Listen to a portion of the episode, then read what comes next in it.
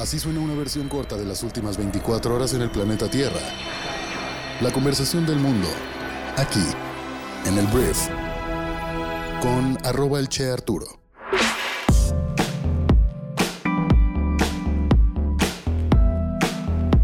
Muy buenos días, bienvenidas, bienvenidos a esto que es el brief para este martes 15 de noviembre. Yo soy Arturo Salazar, soy tu anfitrión y uno de los fundadores de Briefy, la plataforma de microaprendizaje para líderes de negocios que hace posible para ti este podcast en el que vas a informarte en unos minutos con un resumen de las noticias más importantes para el día de hoy. Muchísimas gracias por estar aquí, comenzamos con esto que es el brief.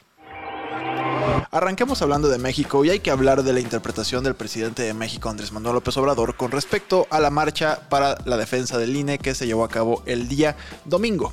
Entonces, el presidente de México el día de ayer calificó como un striptease político a la marcha en defensa del INE.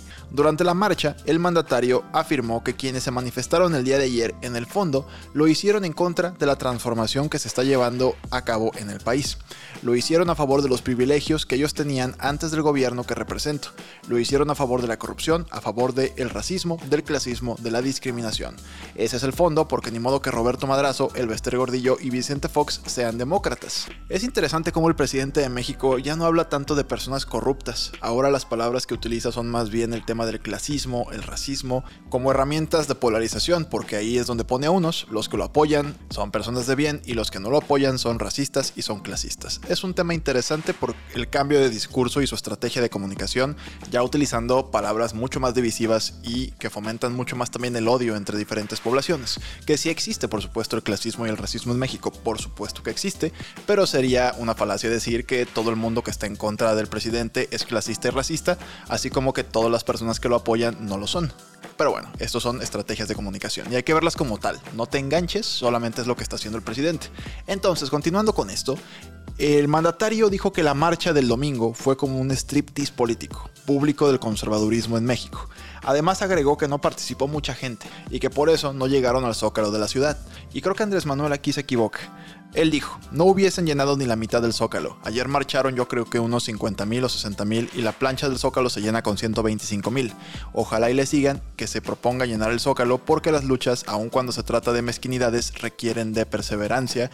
Y aquí Andrés Manuel como que se posicionó él mismo como una autoridad moral en temas de perseverancia y en temas de lucha social. Pero aquí creo que Andrés Manuel comete un error. Porque a las personas a las que les habla Andrés Manuel, que no son las personas en comunidades aisladas que tal vez no ven noticias, las personas a las que les llegan este tipo de declaraciones, son personas a las que pues al menos tienen redes sociales, al menos les llegan noticias vía Facebook, ¿sabes? O vía Twitter. Y es bastante evidente que la marcha del domingo convocada en la Ciudad de México tenía más de 50 mil personas, era bastante evidente el Zócalo sí hubiera sido llenado con la cantidad de gente que estuvo ahí. Más allá de quién le vayamos, me queda claro que la chamba como político de un presidente de México como AMLO es desacreditar este tipo de elementos, ¿no? este tipo de manifestaciones de una sociedad civil que constantemente la gente dice que es pequeña, que no salen a la calle, que no hablan. Entonces el presidente agarró varios pilares. Agarró de entrada el hecho de que están en contra de él y de su movimiento, en lugar de, lo platiqué ayer, en contra de un proyecto de ley en el cual no están de acuerdo con ciertos elementos del mismo. Y después defiende el hecho de que la cantidad de personas que se manifestó representa de alguna forma el rechazo de un país entero, porque de alguna forma tendría que ser coherente Andrés Manuel a la hora de que él mismo dice, porque él lo ha afirmado, si él llena el zócalo para un evento propio, quiere decir que el pueblo está con él.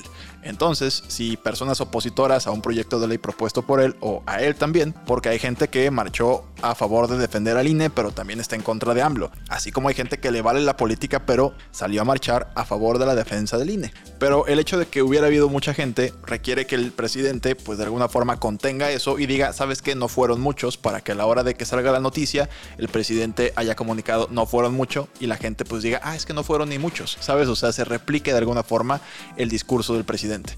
¿Cuál es el problema? Que aquí fue bastante evidente que sí eran bastantes personas. No estoy diciendo que son 40 millones de personas que odian al presidente o que su popularidad está por debajo de lo que está realmente, pero el hecho de que mienta simplemente, creo que es algo que socava su credibilidad, algo que definitivamente la gente cree de él, que es una persona honesta. Entonces, esos fueron un poco los argumentos del presidente de México. Poco después de este comentario ya dijo que esta reforma no es para afectar al INE, sino para tener una mayor democracia en el país, lo cual también es un cambio de discurso con lo que teníamos hace unos meses, en las cuales era incendiario, o sea, querían enterrar al INE y el discurso era acabar con el INE, y ahora ya no es acabar con el INE, es ayudarlo a ser mejores, darle herramientas para que la democracia esté más segura. Ese es el discurso actual ahora de Morena y todos los allegados de Morena, porque creo yo, a la hora de que te metes con el INE, este tipo de marchas y manifestaciones fue algo que se autoprovocó Morena. Y aquí, esta marcha puede ser algo que favorezca a la oposición y a sus intereses políticos, porque hay que decirlo, muchos partidos políticos aprovecharon esta marcha para ganar puntos con el electorado. También había mucha gente en esa marcha que solamente estaba en contra de la propuesta, que piensa modificar las leyes electorales. No se puede hablar de blanco y negro en la política y menos en México. Y mientras antes nos demos cuenta de esto como país, antes empezaremos a destacar las virtudes de cualquier gobierno, quien sea que lo esté representando, y también las deficiencias y podamos dialogar y debatir de manera civilizada antes de llegar a las mentadas de madre y solamente ponernos como fifís y chairos y ahí se acabó la discusión. Entonces, ¿qué sigue? Si eres una persona que está en contra de esta reforma, escríbele a tu diputado o diputada, senador, senadora, y escríbele un correo electrónico diciéndole, oiga señor, señora, yo quiero que apruebe o quiero que rechace esta reforma. De eso se trata la participación ciudadana. La verdad estuvo padre ver gente participando el domingo, las selfies muy bonitas, también los tweets reprobando a favor o en contra están padres, pero si no vas con un legislador y le dices, güey, yo que te puse ahí, exijo que votes a favor o en contra de esto. Si no das ese paso, si no le haces sentir el rigor a tu legislador de que si no hace lo que tú consideras para ti se va a acabar su carrera política y no vas a votar una vez más en tu vida por esa persona, la verdad de nada sirvieron las 10 historias que subiste el domingo porque fuiste a la marcha o los tweets en las que criticaste la marcha, ¿sabes? Ahí es donde realmente se tiene que exigir. Entonces, bueno, esto fue lo que dijo el presidente de México y tengo algo más que decir acerca de este tema, pero voy a hacer un breve recorte. Porque Morena, el partido dominante de México, el partido del presidente de México, al parecer ya está listando un plan B para la reforma electoral.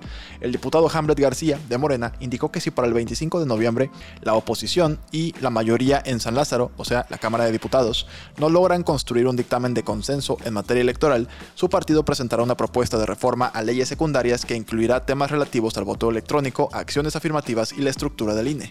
No me voy a meter en tecnicismos, pero si no hubiera una aprobación de esta ley, Morena puede lanzar estas leyes secundarias o estas modificaciones a leyes secundarias que van a modificar al INE, pero que no van a ser realmente tan fuertes las transformaciones como lo que se está proponiendo actualmente. Es este el plan B. Los mismos legisladores morenistas reconocieron que esta ruta legislativa tiene limitaciones porque temas como la fórmula para las prerrogativas de los partidos políticos y el número de integrantes del Consejo General del INE y de la Sala Superior del Tribunal Electoral del Poder Judicial de la Federación se encuentran establecidos en la Constitución y mediante esta propuesta no necesitan tantos votos, de hecho ya tienen la mayoría necesaria para aprobarla, harían cambios en el INE y en todo el tema electoral, pero no serían tan profundos, entonces los diputados morenistas ya se preparan para este escenario.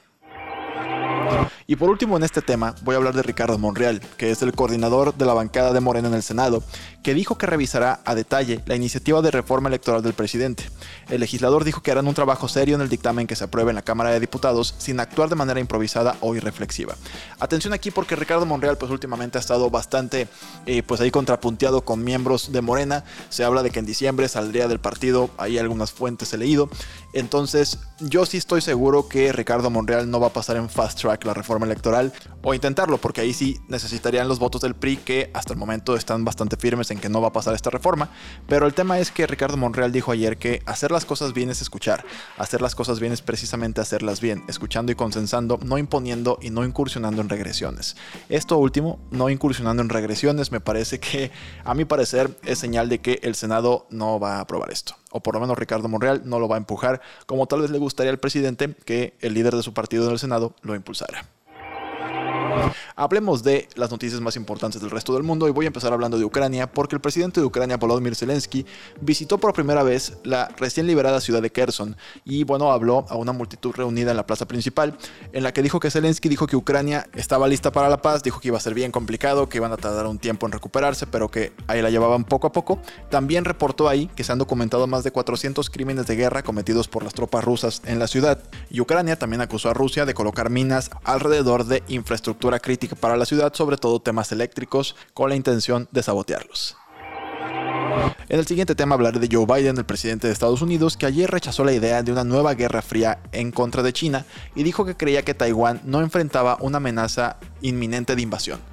O sea que China no iba a invadir Taiwán, lo cual ha sido un tema bastante eh, tenso últimamente, en el cual Estados Unidos ha salido a defender a Taiwán de China y esto enoja mucho a China, porque China considera a Taiwán como parte de su territorio, parte de la China continental, pero pues Taiwán tiene un gobierno eh, propio y también tienen mucha resistencia que China los considere también parte de China. Entonces hay ahí un tema en el que Estados Unidos se está metiendo y genera tensión entre China y Taiwán y el resto del mundo. El tema es que todos estos comentarios se produjeron después de una reunión de tres horas con su homólogo chino, Xi Jinping, antes de la cumbre del G20 en Indonesia.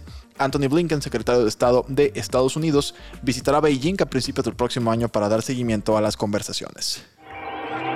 Hablando del plano político en Estados Unidos, porque hemos reportado que hubo elecciones intermedias la semana pasada, ocurrió una sorpresa porque la demócrata Katie Hobbs ganó la gubernatura de Arizona sobre la candidata republicana y trompista, de hecho respaldada por Trump vocalmente, llamada Katie Lake. Entonces pierde Katie Lake, gana Katie Hobbs y con el más del 95% de los votos, Hobbs sumaba 50.41% del apoyo frente al 49.59% de su rival y este estado era republicano y pues ahora será demócrata. Entonces, una derrota más para los republicanos que asumían que iban a ganar fácilmente.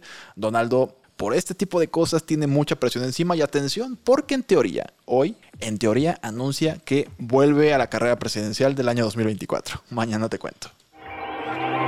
Hablemos de negocios, voy a hablar de Amazon, que ayer el New York Times anunció o dijo que despedirá a Amazon a unos 10.000 empleados en sus divisiones de tecnología, recursos humanos y comercio minorista. Los despidos programados para comenzar esta semana representan el 3% de la fuerza laboral del gigante del comercio electrónico y el mayor recorte de su historia. Sigue movimientos similares que hemos hablado aquí de Meta, Twitter y Lyft, ya que la gran industria tecnológica de Estados Unidos se enfrenta a la posibilidad de una recesión inminente. Hablemos de una nueva función de WhatsApp hablando de Meta, porque después de que los usuarios suplicaran durante años la llegada de esta función, WhatsApp finalmente te va a permitir que utilicemos su app de mensajería instantánea desde dos dispositivos móviles al mismo tiempo. Y Meta ha bautizado esta función como modo compañero. Entonces ya podrás tener dos celulares utilizando la misma cuenta de WhatsApp, lo cual es muy práctico si de repente, por ejemplo, tienes un celular, vas a un concierto y tienes un celular viejito y pues podrías llevarte ese en lugar de un celular más nuevo que tengas miedo de perder. Entonces puedes ir a tu concierto con el celular más viejo, pero tener contacto con tus familiares, amigos y el mismo directorio telefónico de ese WhatsApp, de esa misma cuenta, en otro celular o iPad o lo que tengas. Entonces, buenas noticias. Ahora, vamos a hablar de lo que viene siendo Black Panther. Porque bueno, la nueva película de Marvel ya está en los cines desde el fin de semana pasado y la noticia es que Disney y Black Panther Wakanda Forever recaudó un estimado de 180 millones de dólares durante su debut nacional, lo que le otorga el récord de la apertura más grande en el mes de noviembre y la segunda apertura más alta de 2022. Se estima que Wakanda Forever atraerá a 12.7 millones de usuarios este fin de semana y bueno, solo Doctor Strange in the Multiverse of Madness de Marvel también ha atraído más espectadores con 13.7 millones durante su primer fin de semana en el mes de mayo. Hablemos de buenas noticias en medio ambiente porque Brasil, la República Democrática del Congo e Indonesia, que albergan más de la mitad de las selvas tropicales del mundo, anunciaron planes para trabajar juntos para conservarlas. La promesa se hizo en Bali antes de la cumbre del G20 y mientras tanto, en la conferencia ambientalista, la COP27 en Egipto, los países del G7 lanzaron una iniciativa para asegurar a los países vulnerables afectados por desastres climáticos. Alemania ofreció 170 millones de euros de los 210 millones de euros iniciales necesarios para este plan. Por último voy a hablar de ratas, porque las ratas, según un nuevo estudio, encontraron que tienen una habilidad innata para mantener ritmos musicales, para tener un beat que esté escuchando la rata y esté no bailando, pero sí sintiendo el ritmo algo que los investigadores han pensado durante mucho tiempo que solo los humanos podíamos hacer. El estudio, realizado por la Universidad de Tokio, encontró que las ratas mantienen el ritmo con sus cerebros, no con sus cuerpos. No es como que bailan, te digo, pero en el cerebro sí traen el ritmo de la canción. Básicamente les pusieron a 20 ratas acelerómetros inalámbricos para rastrear los movimientos de su cabeza y tocaron la sonata para dos pianos de Mozart al 75, 100, 200 y 400% de velocidad. Y bueno, dijeron que las ratas mostraron una sincronización de latidos innata más claramente dentro de 120 140 latidos por minuto, a la que los humanos también muestran la sincronización de latidos más clara. Entonces, las ratas cuando escuchan música, sí la escuchan, no, no es que la escuchen, pero sí sienten el ritmo. Muy bien, esta fue la conversación del mundo para el día de hoy. Espero que te genere mucho valor. Muchas gracias por escucharnos y por compartir el brief en tus redes sociales o con amigos y familiares. Por cierto, si eres una persona que es ejecutivo de una empresa o eres un empresario o emprendedor, te recomiendo mucho que descargues Briefy, nuestra aplicación móvil para líderes de negocios, que te ayuda a desarrollar tus habilidades blandas para convertirte en un mejor líder de negocios invirtiendo 15 minutos del día en nuestra plataforma que puedes descargar y probar durante 14 días totalmente gratis. Nos escuchamos el día de mañana, miércoles, en la siguiente edición de esto que es el brief. Yo soy Arturo. Adiós.